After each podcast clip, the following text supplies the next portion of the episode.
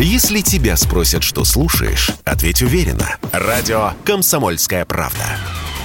Ведь Радио КП – это эксклюзивы, о которых будет говорить вся страна. Сразу в 3-4 раза подорожали школьные дневники, тетради, портфели, ранцы и школьная форма. И это всего за один летний месяц. Таковы данные сервиса MoneyPlace, который анализирует статистику по крупным онлайн-маркетплейсам типа Wildberries, Озон и AliExpress. Цифры шокирующие, но есть и другие данные. Например, по школьной форме. Как сказала Радио КП директор Национального союза производителей школьной формы Александра Алдушина, в этом исследовании речь идет, скорее всего, об импортной продукции. Отечественная в цене тоже выросла, но не настолько ткань, которую используют российские производители, она субсидируется Министерством промышленности и торговли и, соответственно, дает определенную возможность для э, маневра с точки зрения уменьшения роста цены по сырью. Во-вторых, э, безусловно, та логистика, которая на сегодняшний день самая дорогая, это доставка из-за границы в Россию чего-то, она в данной ситуации несущественно влияет на стоимость изделия. Поэтому э, школьная форма отечественных производителей, она, в общем, конечно, подорожала, но не за один месяц, а это произошло где-то в феврале, в марте месяце, но а, процент подорожания составляет где-то 30-40%. Так или иначе, собрать ребенка в школу перед учебным годом, как водится, влетит в копеечку.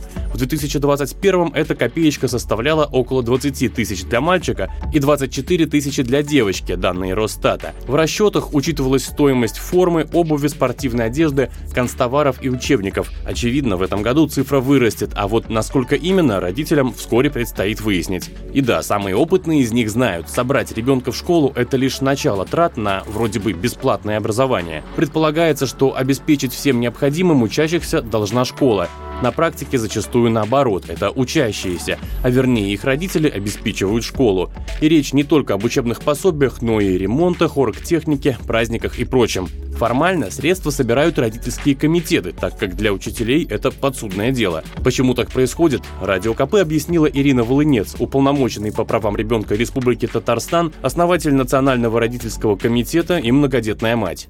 Бывает так, что какие-то сбои с поставками этих учебников в регионах, и тогда родителям приходится выбирать или ждать, а пока эти учебники поступят, или все-таки самим обеспечить детей для того, чтобы они не отстали по учебной программе. То есть, да, действительно, проблемы существуют. А, очень много, как уполномоченный по правам ребенка, получаю жалоб а, от родителей на школьные поборы, потому что собирают а, в школах не только на учебники, но и на ремонт, на разные другие нужды. Эти расходы могут быть по согласованию с родителями. То есть родители, если сами инициируют, сами собирают, без участия школьной администрации, без участия учителя, тогда это побором не является. Если же школьная администрация любые сборы инициирует, то тогда это поборы, вот если смотреть с точки зрения закона. Добавлю, прошлым летом собрать ребенка в школу стало на 4% дороже, чем за год до того. Данные по 2022 еще предстоит посчитать. От последних предсентябрьских дней ждут и распродаж, и подорожаний. Василий Кондрашов, Радио КП.